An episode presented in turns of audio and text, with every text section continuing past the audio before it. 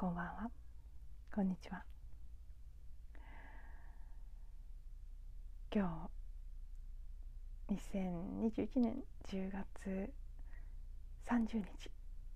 に録音している音声ですがあの先ほどニュースで見ましたけどネットニュースの方で見ましたけどかなり大規模な太陽フレアの爆発があったそうですね。29日の0時って書いてあったかな、えー、そして今日30日そして明日31日にかけて地球にも何かしら影響が出るかもしれないということで通信障害とか GPS のズレとかあとはね極地でオーロラがたくさん観測できるんじゃないかっていう感じの話も出ていてほうと。私はこのニュースを見た時すごくワクワクしちゃいました、えー、28日のエピソードの中でお話ししていると思うんですけど2930とかなり大規模な大きなエネルギーのシフトが起きるんじゃないかということを私自身もそうですし教えてくれた方もねキャッチしていてうん、まあ、それがどういった形で起きるのかっていうのは私はその時点で分かっていませんでしたしもちろん今も太陽フレアとねそれによる影響っていうのはごく一部の現象であって全体で見たらもっともっと大きなさまざまな部分での変化が見えない領域で起きているんだと思うんですけどまあ、分かりやすい形でね一つ太陽フレアもう超大規模一番あの5段階あるレベルの最大級のものでありでかつ地球の側の表面で起きたということでその太陽フレアの爆発のエネルギーが地球に届いてくるということで、まあ、その宇宙的ロマンな感じもしますしここ今という時がとても大きな変化のタイミングであるということをどこか意識していた部分があるのでおお来たなっていう感じですね。もちろんそのね分かりやすい形では通信障害とかオーロラとかそういうことですけどいずれにせよとにかく膨大な量のエネルギーが地球に太陽から届いている降り注いでいるということですから別にね科学ってどうこう定義できること以外にも私たち一人一人が感じることキャッチしていることっていうのもあると思いますしそれがこのタイミングで起きるということがねもうなんか偶然ではないというか何か大きな宇宙的な計画を感じるなと私は。まあね単なる妄想かもしれませんけど面白いなワクワクするなっていう風に感じています。実際そうですね私は昨日もそうですし今日もかなりうん強い強めのエネルギーを感じていて日中は頭が痛かったり朝起きるのがちょっと大変だったりという部分もありました今はもうすっきりしてますけど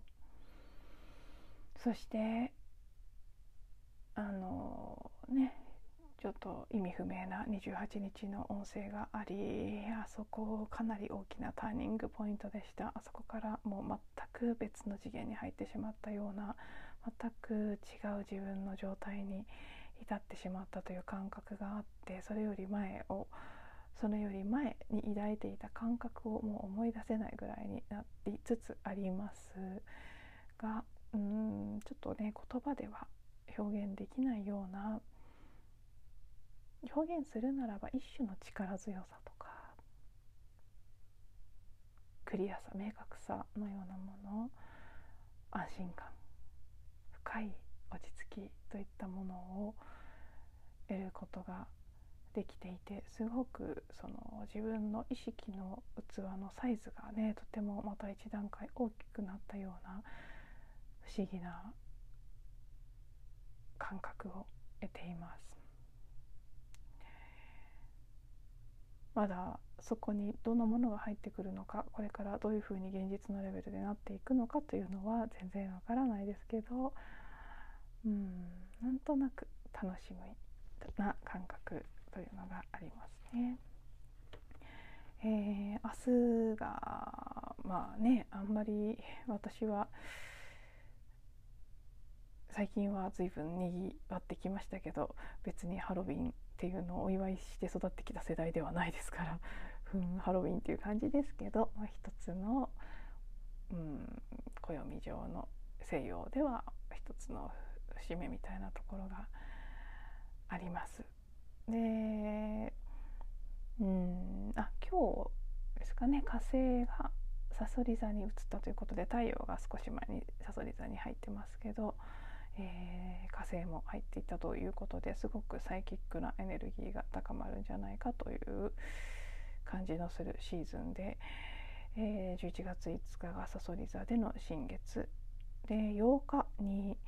イーグルズゲートと呼ばれるさそり座の15度の位置に太陽が来る日がありそして、まあ、1111というところもね結構例年スピリチュアルな界隈では注目されている、まあ、一種のポータルが開く日ということで今年は私もすごく1111という数字に注目しています。結構サインが来ていて、えー、何かそこが大切なポイントになるという漠然とした感覚がありそしてその後の満月が部分に部分、えー、月食ですかね。そして、えー、それが11月の19日だったと思います。そうですね。部分月食の満月があってそしてその後皆既日食の新月が12月4日にあるということでまあこの辺ぐいぐいぐいぐいすごいシフト変化起きていきそうですね。そして冬至が今年は12月22日ですね。ここに向かってどんどんどんどんいろいろな変化が見えない領域でもそして徐々に見える部分でも起きていくんじゃないかなというふうに感じて、まあ、なかなか本当体の部分ではもしかしたらしんどい方もいらっしゃるかもしれないですけど本当にこの時期ね思っている以上にその、まあ、太陽フレアもそうですけど地球に降り注ぐ何らかのねこう電磁場的なものとか光と言ってもいいですけどこうエネルギー的なものが多い多くなると私たちの体は意外とまあそれなりに影響を受けているものでその強いエネルギー高いエネルギー、ね、周波高い周波数の状態に慣れていこうとするために調整をしていく。でそのために体調不良のようなことを感じたりあるいは起きられないとかねだるいとかそういう眠いとかそういうことを感じる方も多くなってくるんじゃないかなと、まあ、すでに多いと思うんですけど。今ね一時的に何かこうパーッと解放されたような気分で元気に動いているところですけど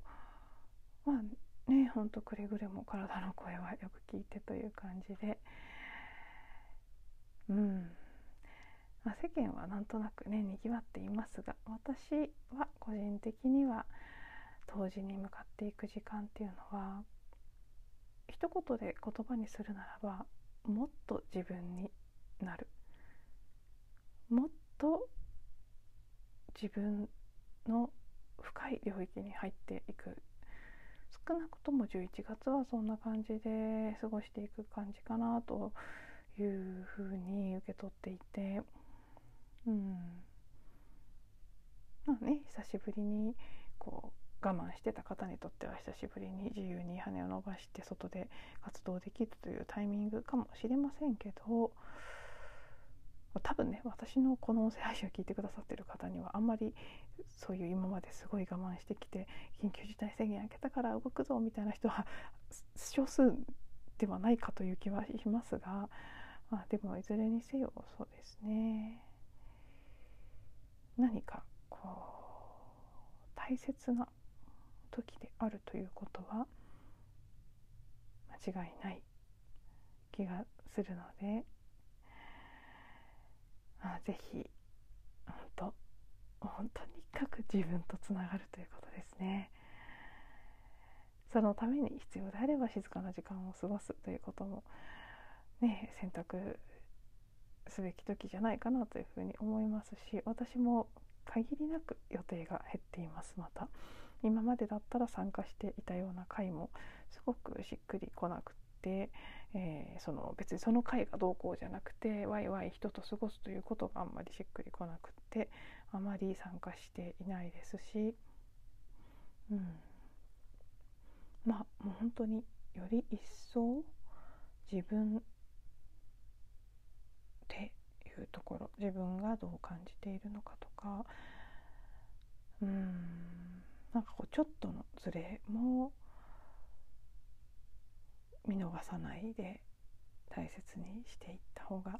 いいのかなという時期のように感じています。もちろんねあの個人差というのもあると思うんですね。私が特にという部分もありますが同じように感じられている方はとにかくもういろいろな変化が目には見えないところで本当に起きているので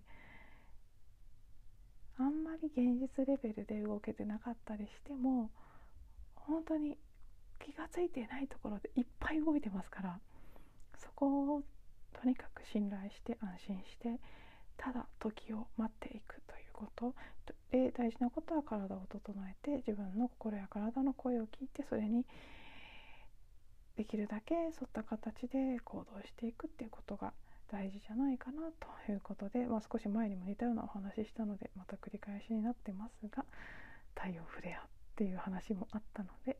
またね今ってこんな時という感じのお話をさせていただきました。では今日も最後まで聞いていただいてありがとうございます。また次のエピソードでお会いしましょう。